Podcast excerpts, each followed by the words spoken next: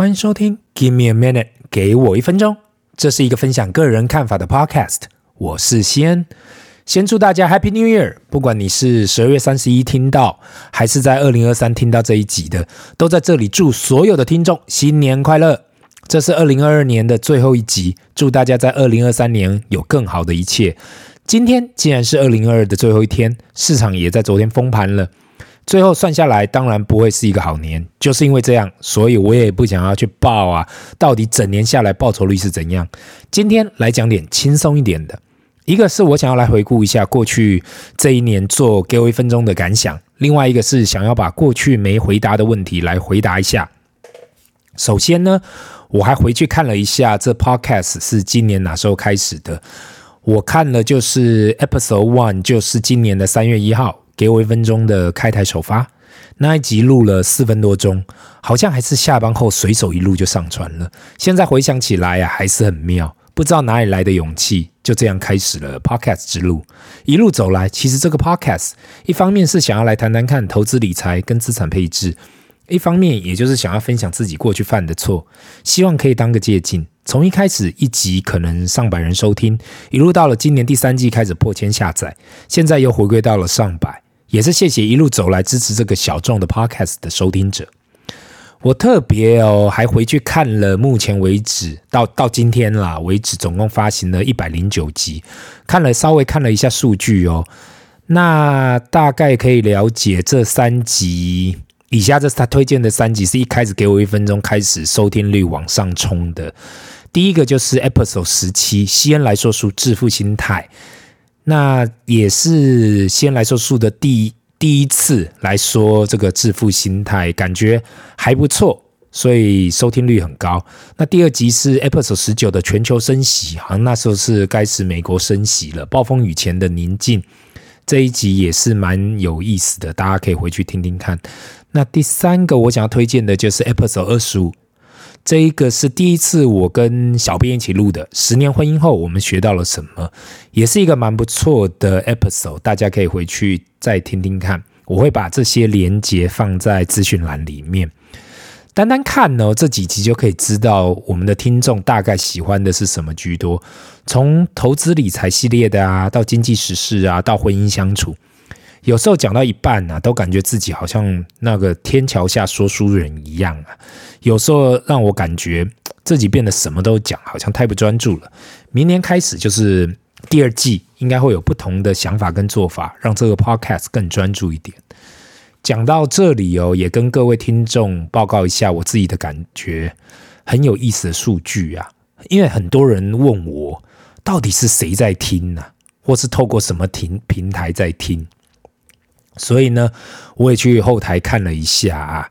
那先跟大家报告，就是最多人使用的聆听平台啊。那第一名就是 Apple Podcast。其实呢，我很认真在非 Apple 的平台行销，像 Spotify 啦、Mixerbox 这样的。但是后台数据哦，就是告诉我 Apple Podcast 真的是最多人在收听的地方。所以就是这样。那我们的听众呢，大部分来自于哪里呢？那首位就第一名就是台湾，这可能不会太惊讶，毕竟在台湾还是居多。然后我们这个节目大部分都还是于，还是听众都是来自于台湾啦。第二名是美国，第三名是加拿大。我对这些数据也不太惊讶，因为这大概就是过去的一些认识的朋友啊，或同事啊，或是同学啊，来自于的地方。还有就是行销的，我们这个 podcast 行销的也是在于美国跟加拿大居多。那至于未来的展望呢，大致上还是来自于这些国家啦。那当然，我们也还有一些陆续有一些中国啊、东南亚、澳洲跟欧洲的听众，目前还是算是比较小众。但是可以看到哦，未来我们应该也会稍微把一些行销的力量放在这些地方。那那我们过去有很多问题没有回答到。那今天我们也来回答一些听众的问题，把这些问题回答完。第一个问题，西安你好，过去一个月你好像都没提到你是怎样看二零二三年的景气，不管是新闻杂志或是朋友同事之间，都是极度看坏明年的景气。另外也看到国发会发布蓝色灯号，也是自二零零九年后都还没出现的事情。不知道你是怎样去看二零二三的景气？另外，你对于明年的投资，你有什么配置的建议吗？祝给我一分钟，越做越好，新年快乐！那首先先谢谢这位听众的问题哦。我一直没去谈二零二三年的景气呀，是因为大家应该都知道二零二三年不会好，不管是从数据去看，或是从新闻报纸去看，不太可能会有好的结果啦。现在大家都是不看好 Q1 跟 Q2，从各方面的订单数据来讲，真的不会好。那我看股市也反映出来啦，毕竟股市是一个领先指标，所以经济要塑形，肯定股市会先反应。我可以给几个建议啦。通常经济循环一开始，人会先买民生必需品，或者消费通路会开始感受到，因为人嘛，总是要先填饱肚子，从必需品下手，接下来才可能会到非必需品。当然啦，如果你自己对于主动投资没什么看法，那可以从大盘 ETF 慢慢的看起，跟慢慢的开始放入投入到这个市场。过去这个月，很多人私讯给我，因为自从股市在这个今年九到十月低点开始反弹后啊，又开始往下，到底下一年该怎样配置？我的回答始终都是很一致。如果你是长期投资的人，明年如果真的会很惨，肯定是好的投资点。这时候很多人问，如果那么惨，怎么会是好时机？我今年呢、去检验我自己过去二十来年的投资，所有好的投资都是在这种大家准备恐慌、大家很恐慌的时候发生的。当大家越紧张，生活过得越不好的时候，才是投资的时机点。我给很多人建议就是，二零二三肯定不会好。问题是你准备好了吗？如果机会来临时，你有办法去抓到吗？那就谢谢你这个问题。第二个问题是，新年快乐，没什么想要问的，单纯只是写进来打打气。另外也顺便问你，如果我在一界工作，扣除生活费外，还有不少可投资的资金，不知道你有什么配置的看法？可否给我一点意见？因为银行理专一直叫我买保险呐、啊，跟投资基金，但是我感觉长期来讲，这不会是一个好的理财方式。祝你们全家平安，谢谢。好，也谢谢你的问题哦。我只想说，呃，看起来你很有可能是医生。但是没讲很清楚，我也不敢乱猜。但是我想说，你在医界工作，而且扣除生活费外，还有不少可投资的资金，所以医生的几率应该算是蛮大的。对于这种主动收入很稳定、很高的族群哦，我通常都是说，放个美国股市大盘 ETF，长期来讲都是赢家。如果对于在美国股市投资不是很确定，也不是很想要这样子做，那就是投入房地产。长期来讲，也绝对是击败通膨跟这个跟定存利率的工具，不仅仅是针对医生啦，是针对任何主动收入很稳定也很高的族群，除非是很有兴趣去做金融操作，不然其实专注本业，然后好好的把资金放在会长期增值的资产即可。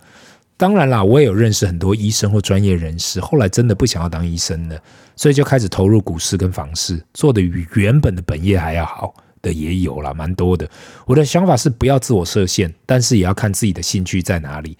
如果是这方面比较想要被动投资的呢，那我刚才说的方式绝对比较适合。如果想要主动的投资跟操作，那也可以拿一部分的资金出来试试看。我的建议就是不要傻傻的去买储蓄险或是你不懂的基金，因为长期来讲可能没办法让你击败通膨。以上就是我的看法，给你参考。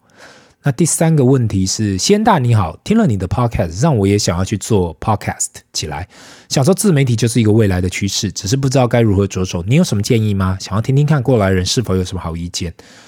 啊，那谢谢你太抬举我了，因为我这个只是一个小小的 podcast，目前也都还在尝试当中，不敢说我能够给你什么好的意见。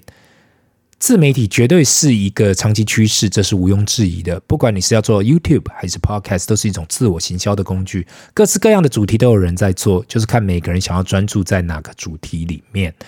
过去很多人都问我这个问题啦，其实我的建议都一样，想做就去做吧。很多时候不要只是空想，因为想的再多，想了再久。都比不上先做了再说，太多人都卡在想的阶段，太多人太少人啦，却真的跳下去去做。是的，成功率很低，很多人想要一炮而红。如果你只是单单一个素人呐、啊，没有从其他地方自带流量，那真的不简单。所以回归到最终呢，那就是想做就做，问题是要坚持下去。因为就跟我过去提到，一开始没有任何流量的时候啊，真的很难熬。那也就是为什么七十 percent 的人几乎没有做超过五级，因为头五级可能在没有任何流量，八十 percent 的以上做不超过十级，那以上的意见呢，给你稍微参考一下。如果你想要去做自媒体的话，那第四个问题，上一次有听到你讲过记账这一件事情，想要问你是哪时候开始记账的？因为我真的很懒得记账这件事，但是又每次搞不清楚钱到底花到哪里去，所以想要问有什么更简便、更方便的记账方式？那也先谢谢你，祝给我一分钟，未来收听长虹。有关该不该记账呢？我在我在记得是那一集已经说过，有点忘记是哪一集了啦。但是我再简短的再讲一次，我把记账这件事当成公司会计记做账的模式在进行。每一间公司都会记录每笔资金的进出，那我自己觉得个人也应该要去这样的经营去规划。我记账的时候，大概是我记得应该在大学的时候开始记账。那时候觉得每个人都应该把自己当成一间公司在经营，即使没有太多钱可以支配，也可以当做练习。至于有什么简单的记账方式，可以思考利用手机的 App，或是你都一直使用信用卡，或是用手机支付来去计算自己到底花了多少钱，跟花到哪里去。你可以从这方面去控制你的支出。你讲可以发现。你很多不知道的事情，如果你说要从哪里开始下手，先把自己的手机准备好吧，一切都可以从你手机这里开始进行。其实还有很多的问题呀、在今天没有办法一一回复。毕竟如果要全部回答，可能不知道这一集要做多久。那就在二零二二年的最后一天，谢谢各位听众这一年的支持。二零二三年也要请大家继续支持下去。那今天的分享就到这里。如果你有什么其他的问题，麻烦留言或私讯，Give me a minute，给我一分钟。我们下次见，拜。